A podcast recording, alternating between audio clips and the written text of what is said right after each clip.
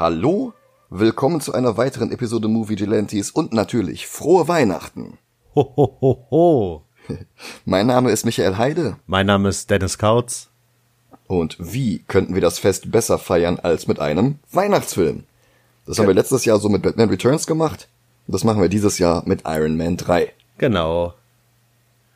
Denn nach dem Weggang von John Favreau, der mit Iron Man 2 weitaus weniger zufrieden war als wir, war zwar Joss Whedon für die Avengers eingesprungen, aber auch Iron Man sollte einen weiteren Solofilm bekommen.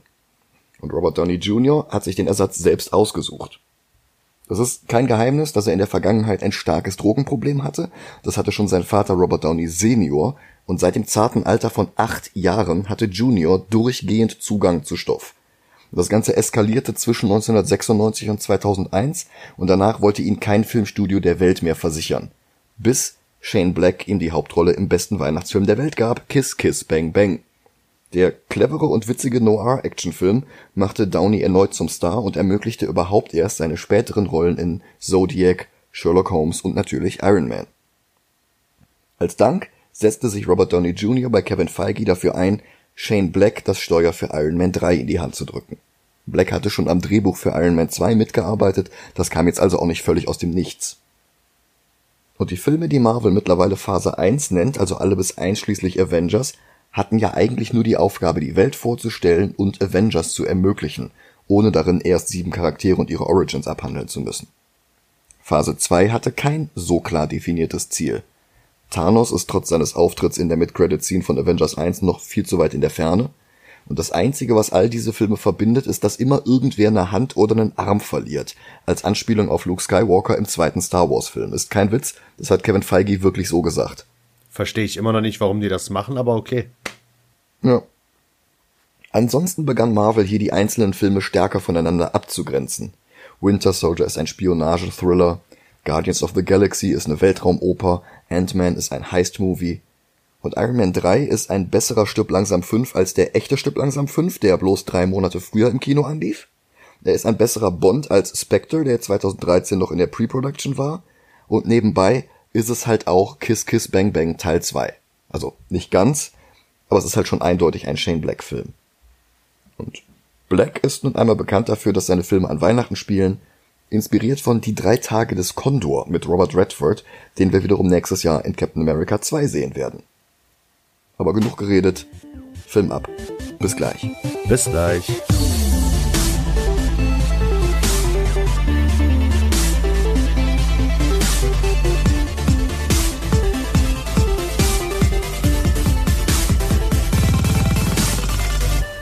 Da sind wir wieder. Hallo. Iron Man 3 ist eine sehr, sehr lose Adaption der 2005 erschienenen Storyline Extremis von dem in menschliche Form gepressten Durchfall namens Warren Ellis sowie dem Künstler Adi Granov. Granovs Rüstung hatte bereits die Vorlage für das Design von Iron Man 1 geprägt und jetzt sollten auch ein paar Plot-Elemente adaptiert werden. Zugleich ist der Film aber auch, ich hab's schon gesagt, ein Stück weit der geistige Nachfolger von Kiss Kiss Bang Bang. Und wie auch der, beginnt Iron Man 3 mit Robert Downey Jr.'s leicht verpeilter, ständig sarkastischer Erzählstimme aus dem Off, die uns hier erzählt, dass wir alle unsere eigenen Dämonen erschaffen. Und danach geht es direkt in einen Flashback über ins Jahr 1999. Und wie könnte man das besser verdeutlichen als mit dem Superhit Blue von Eiffel 65? Es ist Silvester in Bern in der Schweiz. Und neben Tony Stark sind hier noch diverse andere Personen, die Jahre später relevant für Iron Man werden. Da ist Bodyguard Happy Hogan, der hier die Frisur von John Travolta aus Pulp Fiction spazieren führt. Da ist Professor Ho Yinsen, der in Afghanistan helfen wird, Tonys erste Rüstung zu bauen, was auch die Extremis Storyline in den Comics noch einmal ausführlich gezeigt hatte. Da wäre ein Dr. Wu, der in der regulären Fassung des Films erst ganz am Ende wieder auftaucht. In der Schnittfassung exklusiv für den chinesischen Markt hat er allerdings etwas mehr Screentime und nur dort taucht auch seine Assistentin auf, gespielt von Fan Bingbing aus X-Men Days of Future Past, eine der erfolgreichsten und einflussreichsten Schauspielerinnen in China. Und dann sind da noch Maya Hansen und Aldrich Killian, ebenfalls aus der Comicfassung von Extremis. Dort hat Killian nur eine sehr kleine Nebenrolle und Hansen wird erst als möglicher neuer Love Interest aufgebaut, entpuppt sich dann aber am Ende als die Schuldige an der ganzen Misere. Das war hier erst auch so geplant, bis irgendein Erbsenzähler einwarf, dass Kinder keine Actionfiguren von Schurkinnen kaufen würden, die nicht mal ein Kostüm oder einen Schurkennamen haben. Und daraufhin haben sie dann Mayas Rolle verringert und Killian als den eigentlichen Gegner aufgebaut. Aber egal. Tony versucht gerade, Maya auf ihr Hotelzimmer zu bewegen, als Killian ankommt, gespielt von Guy Pearce aus Memento und LA Confidential, ist er hier sowas wie Syndrome in The Incredibles. Zuerst der größte Fan des Protagonisten und später der größte Schurke. Er versucht Downey für seinen neuen Think Tank zu rekrutieren. Advanced Idea Mechanics, in den Comics erst der Forschungsarm von Hydra, später eine eigenständige terroristische Vereinigung, noch später ein altruistisches Avengers-Nebenteam. Hier ist es einfach nur die Firma von Killian, deren Visitenkarte er Tony geben will, aber wir erinnern uns, Tony mag es nicht, wenn man ihm Sachen in die Hand drückt. Also soll Killian die Karte Maya geben, was letztlich den gesamten Plot des Films ins Rollen bringt. Weil wir eben alle unsere eigenen Dämonen erschaffen. Um ihn loszuwerden, redet Tony ihm ein, er wolle ihn in ein paar Minuten alleine auf dem Dach des Hotels treffen. Und verbringt dann die Zeit auf Mayas Zimmer, die ihm das Projekt zeigt, an dem sie arbeitet, nämlich Extremis. Ein Prozess, der die Selbstheilungskräfte ins Unermessliche steigert, derzeit aber noch ein bisschen instabil ist. Die Pflanze, an der sie das testete, wird von Happy zum Explodieren gebracht. 14 Jahre später hat Tony die Ereignisse aus Avengers 1 noch nicht ganz verarbeitet. Und wie besessen arbeitet er daran, nicht noch einmal in diese Situation kommen zu müssen. Zum Beispiel war es ihm viel zu knapp, im freien Fall von Stark Tower darauf warten zu müssen, dass die Rüstung zu ihm geflogen kommt, seine Armbanduhr anpeilt und ihn rettet. Also stellt er jetzt die 42. Rüstungsgeneration fertig. Mark 42, wie das Ding folgerichtig heißt. Und diese Rüstung peilt 28 Mikrotransponder an, die er sich gleich subkutan implantiert. Daraufhin fliegen die Rüstungsteile einzeln an ihre Position an seinem Körper. Beim ersten Mal platzt Tony zwar noch die Lippe davon auf, aber beeindruckend ist das Ganze allemal und effizient. Und auch körperlich hat er sich in Form gebracht mit Wing Chun. Das ist die Kung-Fu-Form, die auch Robert Downey Jr. privat gelernt hat. Was ich noch witzig finde, ähm, an der Stelle, mhm. wo er hatte den Anzug an bis auf einen Teil und dann wird er von dem Teil getroffen und die Rüstung zerspringt. Das Teil, genau. was äh, die Rüstung zum Zerspringen bringt, wird von Dummy erstmal freigelassen von der, aus der Glasscheibe hinten. Ja, ja, genau. Das, das landet in der Scheibe, Dummy greift das Ding, wirft das nach ihm und die ganze Rüstung fällt auseinander wie im Kartenhaus. Genau. Ja, das ist wirklich cool. Im Haus von Tony Stark steht übrigens eine sehr, äh, ich sag mal, schöne Figur aus Schrottteilen. Und zwar aus, dem, aus den Schrottteilen des Formel-1-Wagen aus dem zweiten Teil. Das ist cool. Steht im Hintergrund. Und das ist auch gute Continuity. Ja. Aber ob das alles reicht gegen die nächste Bedrohung? Den Mandarin? Der jetzt Fernsehsendersignale hijackt, und zwar mit Videonachrichten, in denen er den Präsidenten der Vereinigten Staaten bedroht? Ich hatte schon ein bisschen in Folge 34 über ihn gesprochen, aber ganz kurz. Mandarin in den Comics war eine sehr peinliche Fu Manchu-Karikatur mit magischen Ringen aus einem gestrandeten Alien-Raumschiff. Favreau wollte ihn erst in Iron Man 1 dann in Iron Man 2 als Hauptgegner nutzen. Dann wurde er auf Iron Man 3 verschoben, den letzten Solofilm mit Robert Downey Jr., der Marvel Studios hier schon zu teuer wurde, der dann aber noch diverse gut bezahlte Auftritte in den Avengers Sequels, Captain America und in den Spider-Man-Filmen raushandelte. Nach Anspielungen auf den Mandarin in Iron Man 1 dachte sich Feige anscheinend jetzt oder nie und drängte Black, den Schurken zu benutzen. Der weigerte sich allerdings, die rassistischen Stereotypen aus den Comics zu benutzen, und als Kompromiss wurde der Mandarin für das MCU komplett general überholt. Ein bisschen Bin Laden, ein bisschen Colonel Kurtz aus Apocalypse Now, eine Prise Moriarty aus BBCs Sherlock, und zu den Schauspielern, die für die Rolle vorgesprochen haben, gehörte auch Anthony Mackie, der ein Jahr später in Captain America 2 sein Debüt als Sam Wilson gab. Bessere Entscheidung. Ja. Die Rolle des Mandarin ging letztlich an Ben Kingsley, der von Dramen wie Gandhi oder Schindlers Liste über Gangsterfilme wie Sexy Beast oder Lucky Number 11 bis hin zu Gurken wie Thunderbirds oder Blood Rain echt alles spielen kann und der immer gut ist. Oh ja. Die Persona, die er sich hier für seine Drohvideos aufgebaut hat, enthält chinesische Symbole als Anspielung auf Sun Tzu, aber auch diverse andere Elemente, sogar ein Tattoo von Captain Americas Schild mit einem Anarchie-A anstelle des Sterns in der Mitte. Und immer wieder die Ten Rings, das Symbol der Terroristen, die Stark im ersten Film entführt und in die Höhle gesperrt hatten.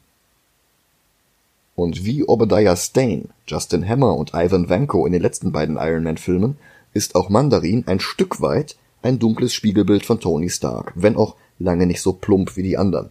Aber doch gewollt. Das beweist schon der Satz You know who I am, den er in seinem Video ausspricht und den Tony Stark 1999 auf seinem Namensschild auf der Party in Bern stehen hatte. Ich glaube nicht, dass das ein Zufall ist. Nee. Immerhin ist das ein Film, in dem Tony Pepper einen drei Meter großen Plüschhasen schenkt und anmerkt, dass einen Tag später die Wände rausgerissen werden sollen, weil das Viech nicht durch die Tür passt. Und am nächsten Tag wird das Haus angegriffen und die Wände werden eingerissen. also dieser Film, der kann Foreshadowing sehr viel besser als die ersten beiden Iron Man Filme. Ja, das stimmt. Was ich übrigens lustig finde an dem Kamin von Tony Stark, hängen Aha. drei Socken. Pepper, Tony die haben ganz normal und da hängt einfach eine riesige Socke, wo Jarvis dran steht. Das ist so gut. Und weißt du, welche Farben die Jarvis-Socke ja, hat? Die ähm, Vision-Farben. Ja, das ist geil. Das ist so gut. Als Reaktion auf das Drohvideo gibt Präsident Ellis, benannt nach dem Autor der Comicvorlage, unserem guten alten Freund War Machine jetzt einen neuen Anstrich. Wortwörtlich. In Rot, Weiß und Blau, wie die Flagge, heißt er ab jetzt auch Iron Patriot. Da muss ich dich mal kurz fragen. Das habe ich jetzt. Ja, klar. Äh, ähm, wie heißt es jetzt? Das habe ich jetzt nicht nochmal nachgeguckt. Aber Iron Patriot ist doch eigentlich Norman Osborn in der Iron Man Rüstung, oder? Genau, genau. Okay. Name und Rüstung sind von Norman Osborn. In der Zeit zwischen den Mega-Crossovern Secret Invasion und Siege war der nämlich offiziell ein seriöser Geschäftsmann und nebenbei der neue Chef von Shield und er war Anführer der Avengers, die er aber durch Thunderbolts und andere ehemalige Schurken ersetzt hatte. Also Bullseye als neuer Hawkeye, Scorpion als neuer Spider-Man und so weiter. Und er war halt Iron Patriot. Und während die Rechte für Osborn bei Sony lagen, hatte Marvel die Rechte am Namen Iron Patriot und am Design dieser Rüstung. Und darum diese Neubesetzung für das MCU. Finde ich gar nicht so schlecht. Ich find's auch richtig gut. Und dieser Iron Patriot ist auch immer noch der beste Freund von Iron Man. Und so treffen sich die beiden in einer Bar, damit Rhodey jetzt Tony und uns mehr über den Mandarin verraten kann. Der hat bis jetzt neun Bombenanschläge verüben lassen, allerdings wurden bei keinem von ihnen Bombenteile gefunden, die die Explosionen erklären würden. Tony erwähnt eine Spezialrüstung zum Bombenentschärfen, damit er nicht noch einmal durch ein Raumportal an das andere Ende des Universums fliegen muss. Und als zwei Kinder Autogramme von den beiden wollen, sagt Tony dem Jungen, er sei Spitze in Fröhliche Weihnachten gewesen. Eine Anspielung darauf, dass das Kind aussieht wie Peter Billingsley, der in Fröhliche Weihnachten den jungen Ralphie gespielt hatte. Ich erwähne das, weil Billingsley ausführender Produzent von Iron Man 1 war und dort sogar mitgespielt hatte, in einer Rolle, die er elf Jahre später in Spider-Man Homecoming zurückbringen würde. Nein, nein, das ist der, oh Gott. Das ist der. Oh Gott. Dass Rhodey die Aliens in New York erwähnt, triggert jetzt bei Tony eine posttraumatische Stressepisode. Er steigt in die Rüstung, die ihm als einziges das Gefühl gibt, die Situation unter Kontrolle zu haben und die auch sofort CT- und MRT-Scans an ihm durchführt, aber körperlich ist Tony in Topform. Wie auch Happy Hogan, der als Sicherheitschef von Stark Industries jetzt mit seiner Chefin Pepper Potts aneinander gerät, weil er ein zu großer Control-Freak ist, der seine Mitarbeiter an der ganz kurzen Leine hält, weil er ihnen zu wenig Eigeninitiative zutraut. Und das muss doch eine Anspielung auf Kevin Feige sein, und darauf, unter welchen Umständen Happys Schauspieler John Favreau als Regisseur der Iron Man-Filme ausgestiegen ist. Oder interpretiere ich da zu viel rein? Boah, keine Ahnung. In Peppers Büro wartet Aldrich Killian auf sie, komplett generalüberholt, charismatisch und in Topform. Gar kein Vergleich zu dieser stammelnden Little Britain-Figur, die er 1999 in Bern war. Also hier Lou und Andy, ne? Mhm. Ich finde, der sieht genauso aus wie David Williams als Lou. In dem Flashback. Aber auch Killian reiht sich in die Riege der Anti-Tony Starks ein. Er flirtet mit Pepper, er gibt mit seinem Gehirn an, er präsentiert eine neue Hologrammtechnologie. Alles nicht sehr subtil, aber mittlerweile gehört das ja zu der Filmreihe wie die Rüstungen oder wie die Stan Lee Cameos. Und was er Pepper mit diesen Holoprojektoren zeigt, ist, dass er Maya Hansens Extremis-Technologie von den Pflanzen am Anfang in der Zwischenzeit offenbar bei sich selbst eingesetzt hat. Und auch bei seinem eigenen Bodyguard, Seven. Das ist eine Kreuzung aus dem Marvel-Söldner Cold Blood und einem Typen namens Malon aus der Comicfassung von Extremis. Sein Schauspieler ist James Badge Dale aus 24 und The Departed. Der hatte die Hauptrolle in der Comicverfilmung The Empty Man, die dieses Jahr eigentlich im Kino hätte anlaufen sollen, allerdings hat er aktuell keinen Starttermin mehr für Deutschland. Happy berichtet Tony von Peppers Gespräch mit Killian, den Tony auf seinem durchsichtigen Handy googelt, und wir sehen den Schriftzug AIM durch das Handy hindurch verkehrt herum, womit da MIA steht für Missing in Action, was Tony schon sehr bald sein wird. Dass MIA und AIM Spiegelbilder voneinander sind, ist tatsächlich später noch ein Plotpunkt, darum gehe ich davon aus, dass das hier auch Absicht ist. Was Happy nicht mitbekommt, ist Peppers Reaktion auf Killians Angebot, zusammenzuarbeiten. Sie sieht in Extremis nämlich zu viel militärisches Potenzial. Was Happy allerdings mitbekommt, ist die sehr herzliche Verabschiedung, bei der Killian Pepper auf die Wange küsst. Und er macht noch schnell ein Handyfoto von Killians Wagen. Zu Hause erwartet Pepper ein gigantischer Plüschhase, habe ich eben schon erwähnt, und die Mark 42 Rüstung. Ohne Tony drin, auch wenn er so tut, als wäre er's. Tatsächlich arbeitet er gerade ein Stockwerk tiefer und steuert sie lediglich mit seinem Gehirn aus der Ferne. Die Szene hat so ein bisschen was von Watchmen, oder? Ja, wollte ich gerade sagen. Ja. Das ist auch dieses, wenn ähm, hier äh, Dr. Manhattan arbeitet, aber trotzdem mit seiner Freundin dran ist. Ja, das ist wirklich genau dasselbe. Ich bin echt, also ich bin nicht froh, dass wir Watchmen gesehen haben, weil der Film fürchterlich ist, aber ich bin froh, dass wir die beiden Filme so kurz hintereinander sehen, weil das dem Ganzen jetzt mal noch so ein bisschen Continuity gibt. Ja. Dann kippt aber die ganze Szene und wir sehen, dass das Ganze eine weitere Ausprägung von Tonys PTSD ist. Er will die Welt retten, solange er noch kann, und er tut alles dafür. Dann träumt er von Avengers 1 und ruft unterbewusst die Rüstung herbei, was Pepper dann endgültig verjagt. Als Happy Seven am Chinese Theater dabei beschattet, wie er sich mit einem Typen namens Jack Taggart trifft und ein Koffer den Besitzer wechselt, schleicht sich Dies Irae in den Soundtrack. Das ist so dieses Dü Dü Dü Dü, dieses dieses Leitmotiv, das immer dann kommt, wenn es in Filmen irgendwie richtig schlimm wird. Mhm. Und tatsächlich eskaliert die Szene jetzt auch völlig. Seven bemerkt Happy, es gibt eine Konfrontation, die beiden prügeln sich und Seven ist ihm körperlich meilenweit überlegen und in dem ganzen Gerangel verliert jetzt Taggart die Kontrolle über seine Extremis und explodiert. Happy sieht noch, wie Seven einfach alles wegheilt, als wäre er Bloodshot und davon spaziert. Danach wird er bewusstlos. Fun Fact, Guy Pierce, der hier Killian spielt, ist auch der Schurke in Bloodshot. Echt? Mhm. Okay, habe ich gar nicht mehr im Kopf. Der spielt den, den Leiter hier von diesem Rising Dingens Project. Ach krass. Rising Stars oder wie hieß das? Ja, ja. Ja. Dieser Taggart heißt in den Comics Firepower und ist ein Afroamerikaner mit Glatze und einer Rüstung, also quasi Stil. Hier im Film ist er ein weißer Söldner mit Extremis. Warum sie überhaupt den Namen Taggart genommen haben, ist mir ein Rätsel. Der Mandarin lässt mit einem Bekennervideo nicht lange auf sich warten. Die Presse fängt Tony an Happys Krankenhaus ab und will einen Kommentar, und Tony will alle anderen aus der Nummer raushalten und versucht jetzt als Iron Man eine Zielscheibe für den Mandarin zu sein. Er gibt ihm sogar seine Adresse vor laufender Kamera als Provokation.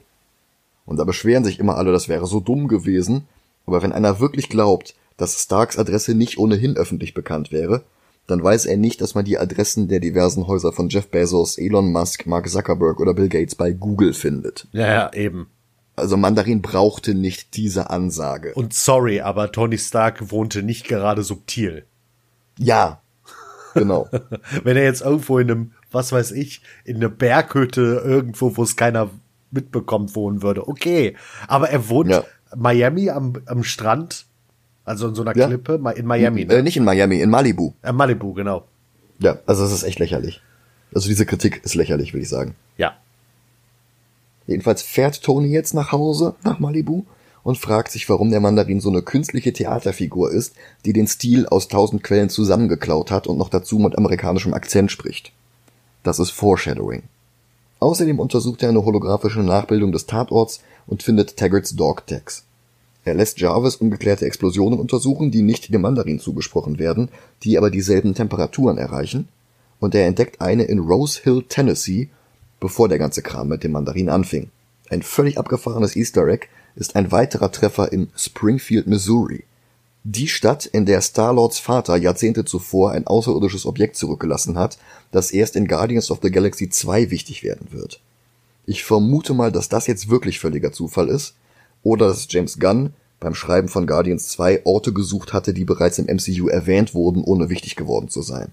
Und dass darum dann die Wahl auf Springfield fiel. Würde, würde ich nicht für unwahrscheinlich halten. Ja. Aber ich finde es halt schwer vorstellbar, dass der Plot von Guardians 2 schon fertig war, als Iron Man 3 gedreht wurde. Ja. Ein Jahr bevor Guardians 1 auch nur in die Kinos kam. Naja, richtig. Ich finde die Erklärung besser, dass sie äh, in zukünftigen Filmen Dinge aus den alten Filmen verwenden. Besser als dieses, okay, das war Zufall, wir machen das jetzt trotzdem so. Also. Ja. Ne? Ja. Aber was ich sagen wollte, diese Szene, da hat Tony Stark sehr viel mehr Detektivarbeit als Bruce Wayne in allen Live-Action-Filmen. Dann passiert alles auf einmal. Hubschrauber kreisen um Tonys Anwesen. Maya Hansen steht vor der Tür, verarscht Tony damit, dass ihr gemeinsamer 13-jähriger Sohn im Auto wartet und bittet ihn dann um Hilfe. Pepper packt ihre Sachen und will mit Tony wegfahren. Eine Rakete schlägt ein. Tony ruft seine Rüstung herbei, damit die Pepper beschützt, nicht ihn. Und weitere Helikopter eröffnen das Feuer. Pepper rettet jetzt Tony, aber sie schaffen es nicht mehr aus dem Haus, bevor weitere Raketen einschlagen.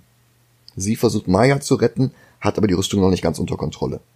Und als die beiden Frauen dann endlich in Sicherheit sind, ruft Tony die Rüstung zu sich, und das ist schon verdammt episch. Ja. Obwohl Tonys Rüstung nicht bei genug Leistung ist, um die offensiven Funktionen zu nutzen, schaltet Tony einen Hubschrauber nach dem anderen aus, während sein Haus und alles darin von der Klippe stürzt. Ich finde das jetzt, wo du das sagst, dass seine Rüstung nicht genug Power hatte.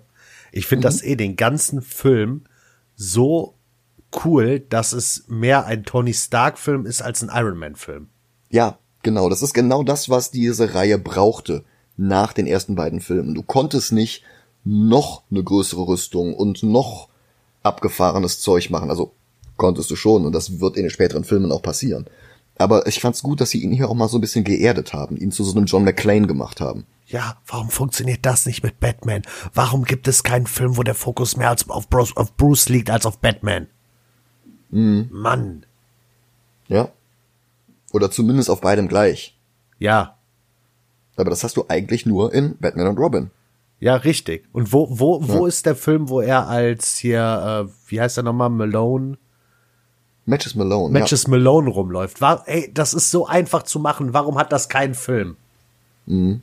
Ach, zurück zu Iron Man. Ja. Der schaltet jetzt einen Hubschrauber nach dem anderen aus. Ein Heli kriegt einen Konzertflügel in die Frontscheibe. Das ist übrigens der Flügel, auf dem Obadiah im ersten Film gespielt hatte. Nach einem anderen wirft er eine Rakete und zündet sie dann mit einem Schuss aus der Ferne. Auch das ist Foreshadowing, das wird nämlich am Ende des Films nochmal aufgegriffen. Oh ja. Dann verliert Tony das Bewusstsein und er kommt erst zu sich, als seine Rüstung bei 5% Energie zu Boden geht. In Rose Hill, Tennessee, wo Jarvis ihn hingebracht hat, weil er offenbar eine Fehlfunktion hatte und die Adresse noch im Zwischenspeicher war. Tony bricht in ein Haus ein, um die Rüstung zu reparieren und aufzuladen, aber er wird von einem kleinen Jungen erwischt, der da wohnt. Harley Keener.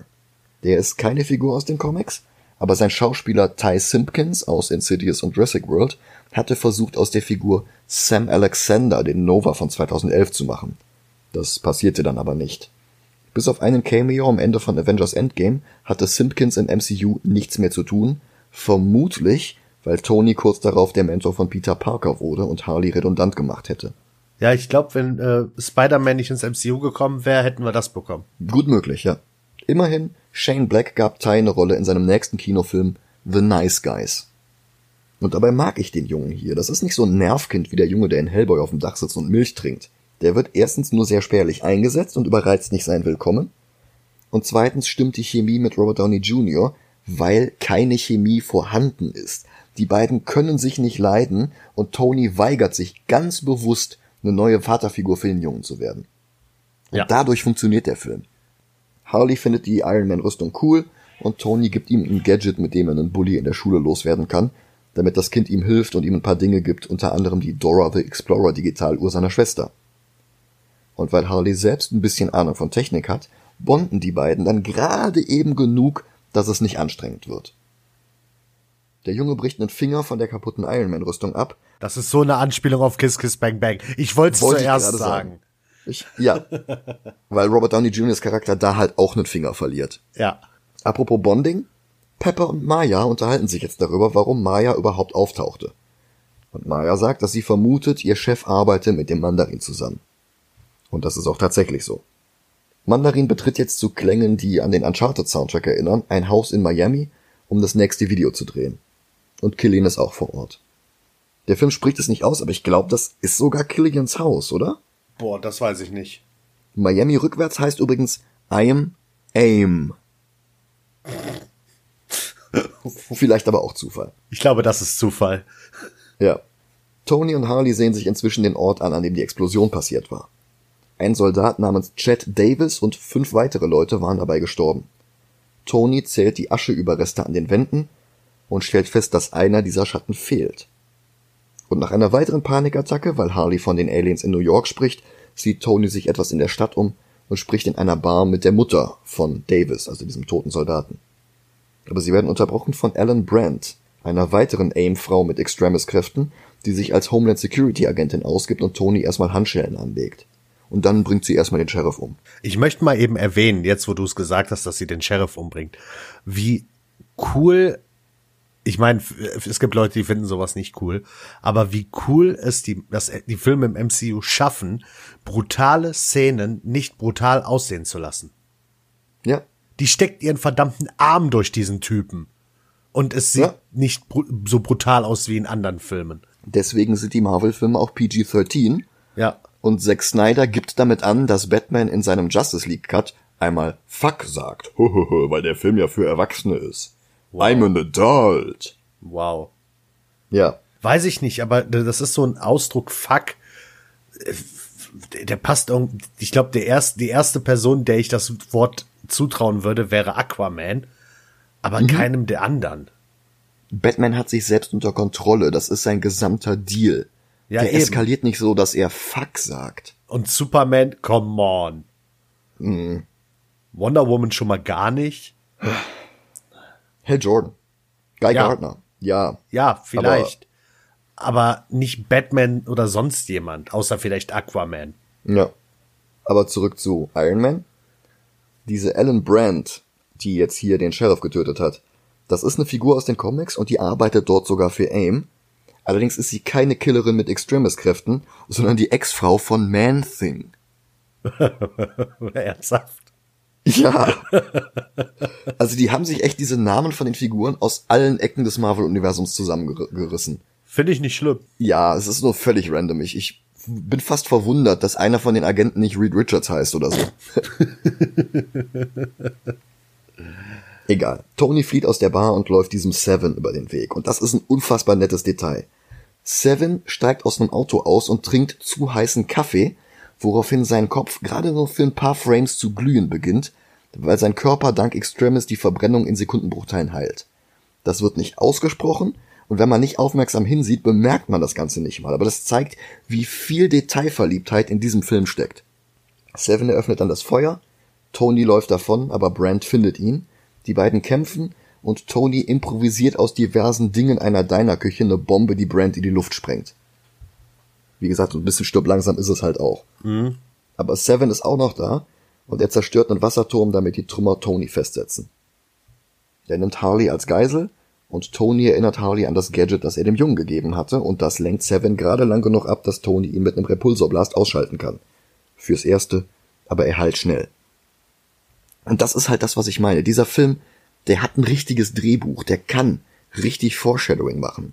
Da kommt so ein Gadget, mit dem Obadiah Stane Tony Stark lähmt, nicht plötzlich aus dem Nichts und wird danach nie wieder erwähnt.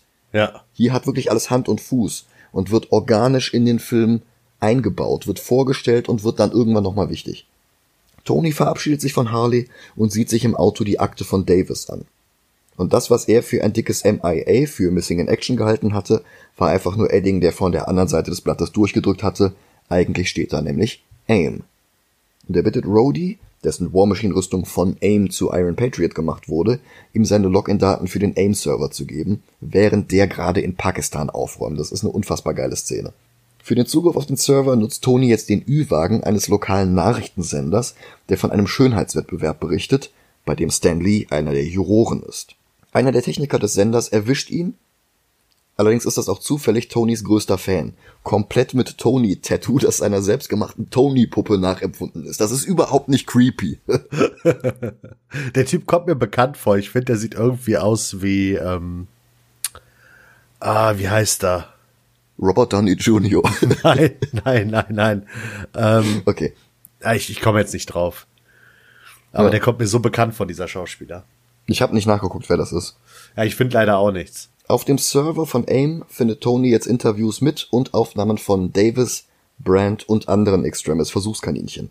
Einer von ihnen explodiert vor der Kamera und Tony schlussfolgert, dass Killian diese bombenlosen Bomben an Mandarin verkauft haben muss. Und der Mandarin erschießt eine Geisel vor laufender Kamera. Pepper und Maya unterhalten sich über Werner von Braun und wissenschaftliche Durchbrüche, die vom Militär missbraucht werden. Dann klopft es an der Tür und Killian persönlich taucht auf und wir erfahren, dass Maya und Killian zusammenarbeiten. Für den Mandarin. Und sie beschließen, Pepper als Geisel zu nehmen, damit Tony motiviert ist, die letzten Fehler aus dem Extremis-Programm zu debuggen.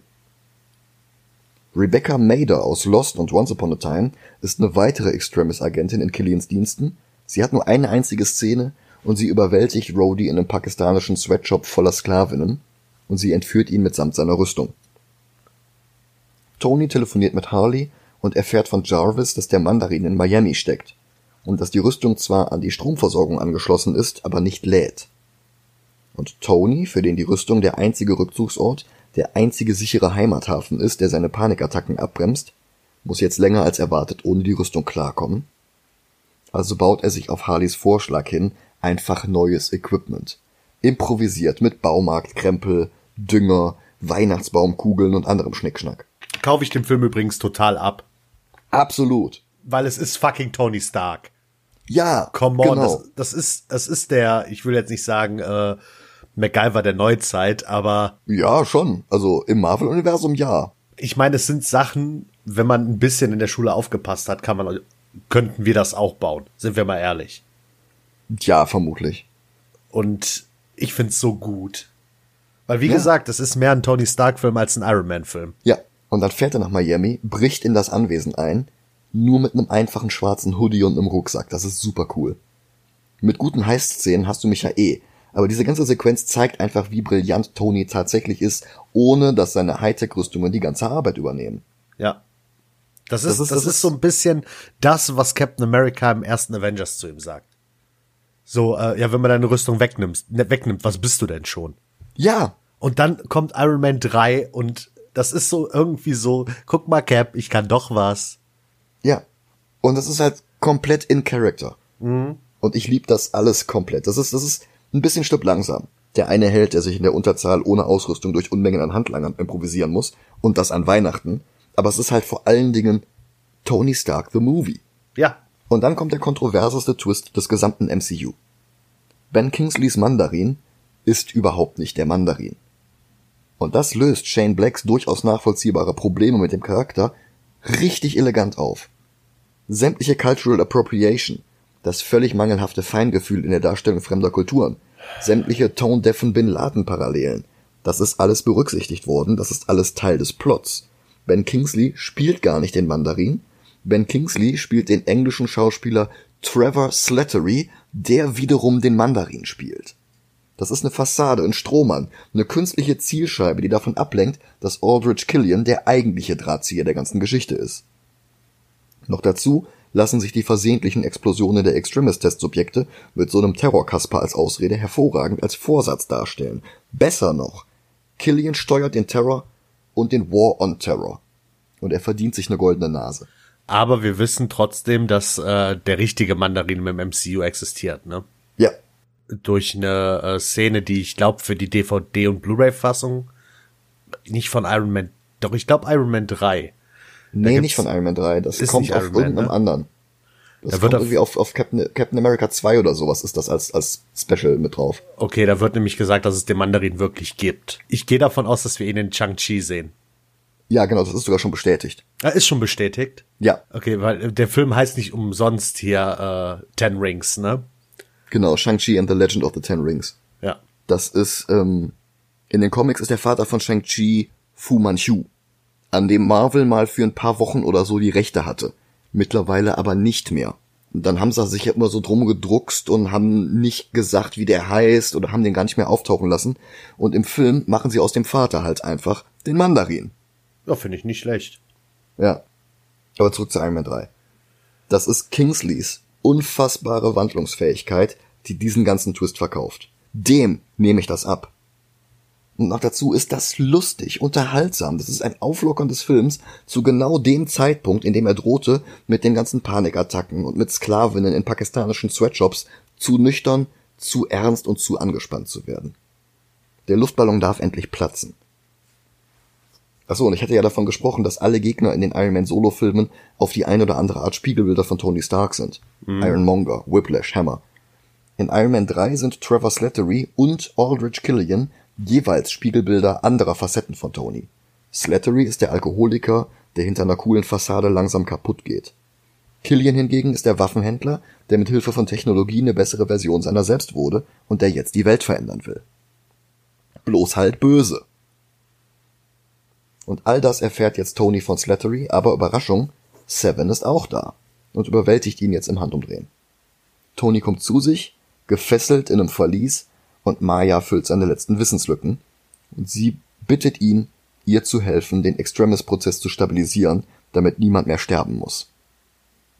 Er appelliert an ihre Menschlichkeit und scheint sogar erfolgreich zu sein, aber dann kommt Killian dazu. Er holt seine Hodo-Projektorkugeln heraus, um Tony zu zeigen, dass Pepper die Extremis-Behandlung bekommen hat und dass nur er sie retten kann, und zwar indem er den Vorgang stabilisiert. Das ist so ein bisschen Setup für ein weiteres, oh, der Held muss die Frau retten, aber auch da kommt noch ein Twist. Maya kommt zur Vernunft, nimmt sich selbst als Geisel und droht sich selbst eine Überdosis Extremis zu injizieren, wenn Killian Tony nicht gehen lässt, was sie alle in die Luft sprengen würde. Aber Killian erschießt sie einfach und Tony verzweifelt, so wie Killian 13 Jahre zuvor auf einem Hoteldach in Bern verzweifelte. Und das ist Shane Blacks größte Stärke, das, was man in der Filmskript-Dramaturgie einen Reversal nennt. Nicht einfach nur ein Twist, mit dem niemand rechnet, sondern ein ständiges Hin und Her zwischen Lösungsversuch und weiterer Eskalation der Lage. Black nennt das Ganze das Heuhaufenspiel. Und ich finde das ziemlich cool. Der Gedanke ist, ein Mann fällt aus dem Flugzeug, schlecht. Aber er hat einen Fallschirm, gut. Aber der Fallschirm ist defekt. Schlecht. Aber er hat einen Ersatzfallschirm. Gut. Aber der ist auch kaputt. Schlecht. Aber genau unter ihm ist ein riesiger Heuhaufen. Gut. Aber da ragt eine Mistgabel raus. Schlecht. Aber er verfehlt die Mistgabel. Gut. Leider verfehlt er dann auch den Heuhaufen. Schlecht. Dieses konstante Hin und Her, dieses Wechselbad der Gefühle, dieser ständige Kontrast zwischen Anspannung und Entspannung, das ist die Steigerung von Hitchcocks Suspense. Die Schraube wird nicht einfach immer weiter angezogen, bis keiner mehr kann, sondern ein Stück gelockert und dann fester angezogen als vorher. Wieder gelockert und dann noch fester angezogen. Und wenn Shane Black das macht, dann hat das Ganze sogar noch Witz und Tempo und mindestens einen Weihnachtsbaum. Und genau dieses Heuhaufenspiel treibt Black jetzt auch hier, und das treibt er jetzt die ganze letzte Dreiviertelstunde des Films. Killian hat Tony, schlecht. Aber Maya wechselt zu Tonys Seite, gut. Aber Killian erschießt Maya, schlecht. Aber die Dora the Explorer Uhr piept, weil die Rüstung jetzt endlich geladen ist, gut.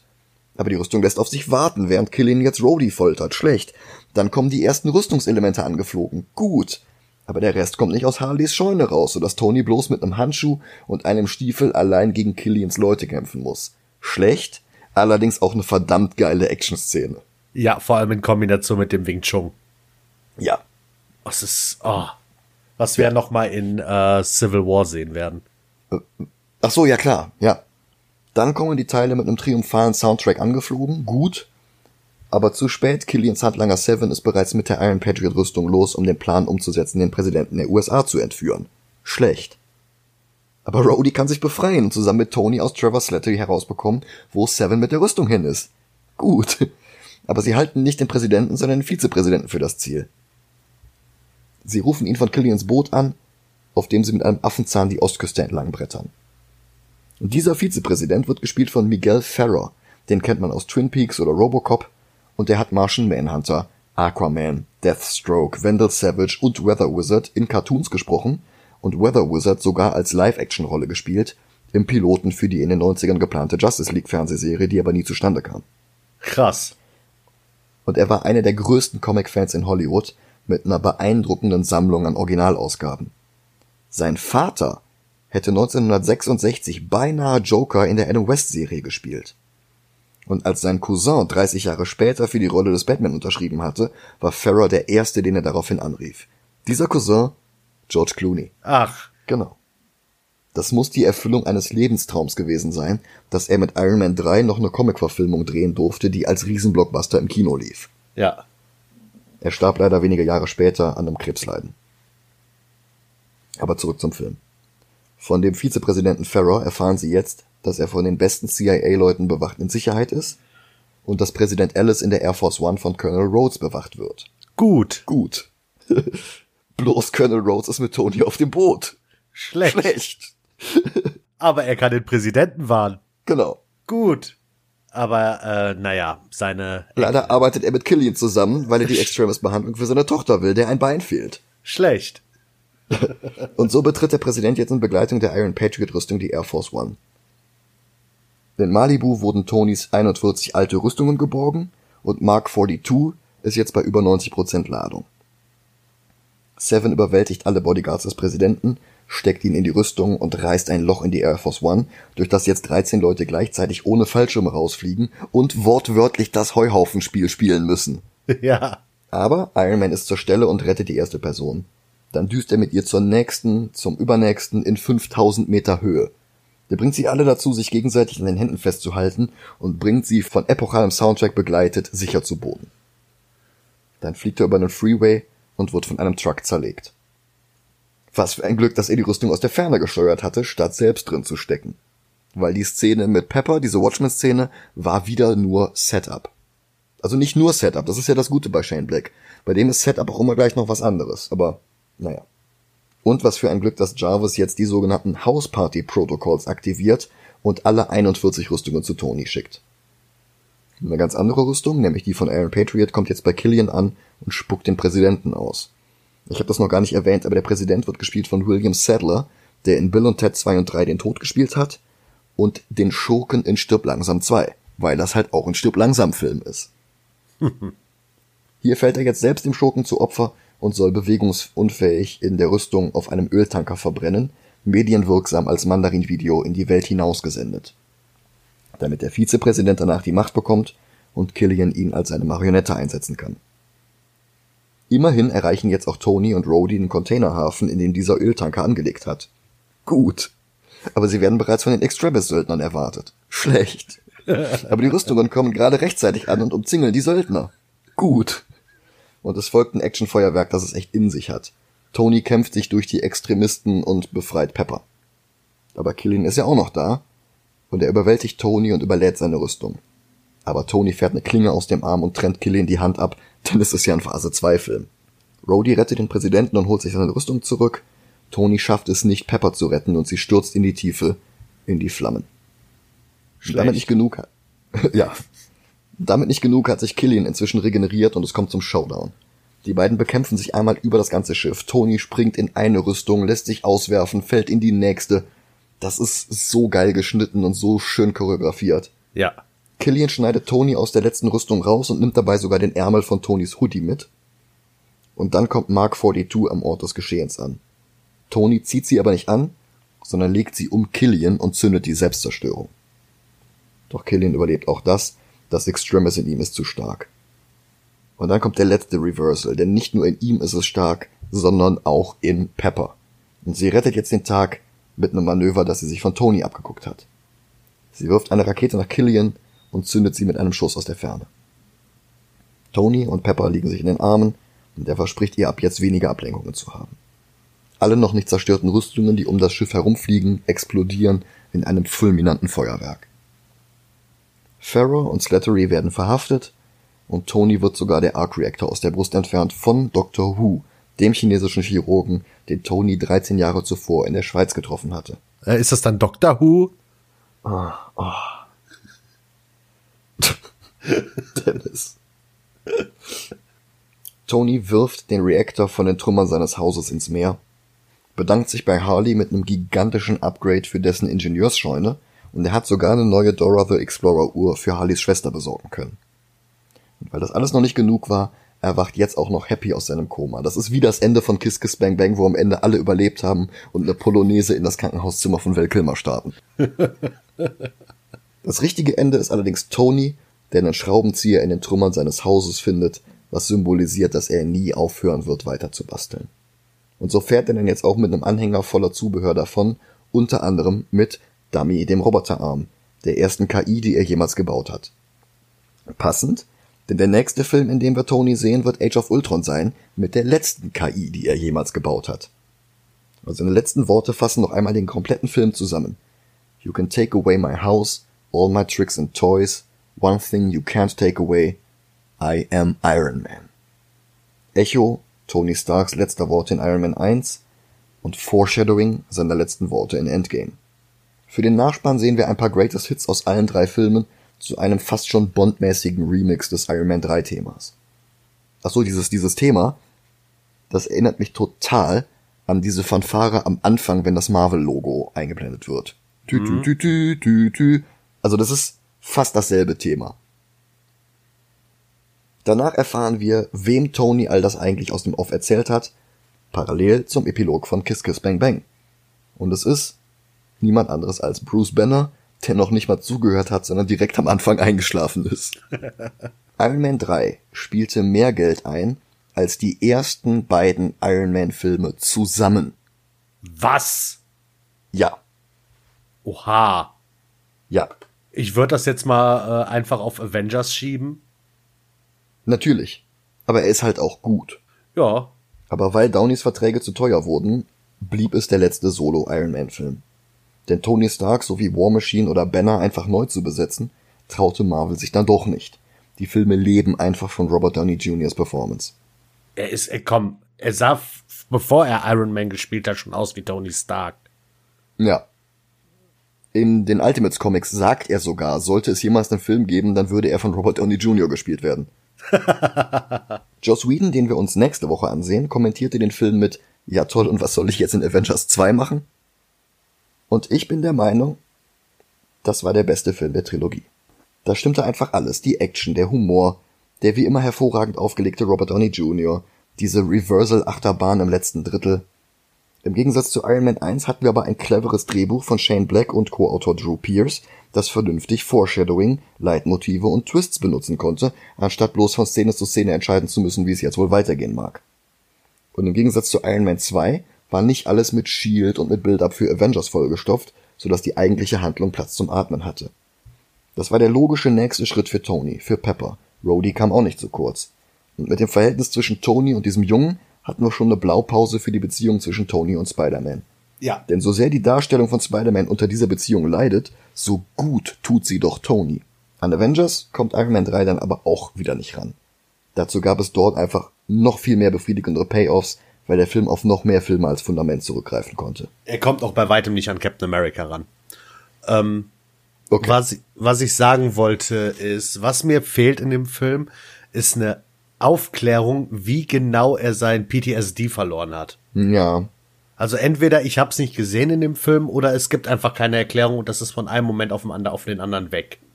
Ich glaube, das ist, wenn er den Schraubenzieher findet. Weil er hatte bis dahin immer seine Rüstungen als äh, Rückzugsort und als Erdung. Und jetzt ist es wirklich dieser Schraubenzieher, dieses Ja, es ist manchmal überwältigend, aber er hat's in der Hand und er kann weitermachen. Also quasi dieses, äh, nicht die Rüstungen sind Iron Man, sondern er ist Iron Man. Genau. Okay. Das, was er ja auch als Schlusssatz sagt, bevor mhm. dann der Nachspann einsetzt. Du sagst, Captain America ist besser und ich kann da nicht widersprechen. Ja. Wobei die auch schon irgendwo ähnlich von der Qualität sind, nur halt sehr unterschiedliche Filme. Mhm. Unter Captain America haben wir American Splendor und den finde ich eigentlich auch besser. Hab ich nix dagegen. Okay. Und dann haben wir die beiden Blade-Filme. Ja, da ist Iron Man besser. Besser als beide oder wollen wir den zwischen die Blade-Filme schieben? Zwischen die.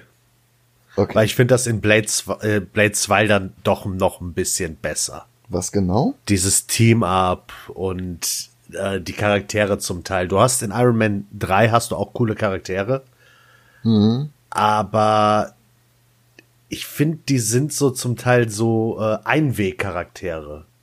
Ja. Ich meine, in Blade 2 sterben sie auch wie die Fliegen. Aber du, aber ich persönlich habe mehr Erinnerungen an die Charaktere aus Blade 2 als an die Charaktere aus Iron Man 3. Ja, das stimmt. Wobei hier dieser Seven ist wirklich so der perfekte Henchman. Ja, ja, klar, aber guck mal, wen du in Blade 2 hast. Ja, Ron Perlman. Ja, Ron Perlman, du hast, äh, ich vergesse immer den Namen vom Schauspieler, es tut mir leid, der der Ip Man gespielt hat. Donnie Yen, ja. Ja, Donnie Yen hast du. Und da hast du halt äh, Seven und diese ganzen anderen Soldaten sind so Einweg-Sachen. Ja, schon irgendwie. Trotzdem ist Iron Man 3 wirklich ein verdammt guter Film, aber das ist Blade 2 halt auch. Ja. Also ich finde, die beiden schenken sich nicht viel. Die könnten wir eigentlich auch andersrum ranken. Ich mag aber auch die Idee, dass wir die beiden Blade-Filme mal so ein bisschen auseinanderreißen, ja. Ich bin mal gespannt, ob irgendwann äh, die Marvel-Übermacht irgendwas auseinanderreißen wird. ja, guck mal, du hast Iron Man, Thor, Iron Man 2, Spider-Man, Blade, Iron Man 3, Blade 2. Wenn äh, Captain American Splendor nicht da wäre, dann äh, wäre das sogar noch ein Marvel. Captain American Splendor. oh. Ja. Das ist so ein bisschen wie ganz am Anfang, wo wir den US-Block hatten, den Japan-Block, den, den franco-belgischen Block Ja, ja, stimmt schon. und ganz unten hatten wir dann das Snyderverse mit äh, Batman wie Superman. Ja, Und jetzt, nächste Woche, haben wir den nächsten Zack Snyder-Film, nämlich Justice League. oh ja. Puh. Ich habe da auch ein ganz böses Foreshadowing. Ja. Kümmern wir uns nächstes Mal drum. Aber erstmal frohe Weihnachten. Frohe Weihnachten.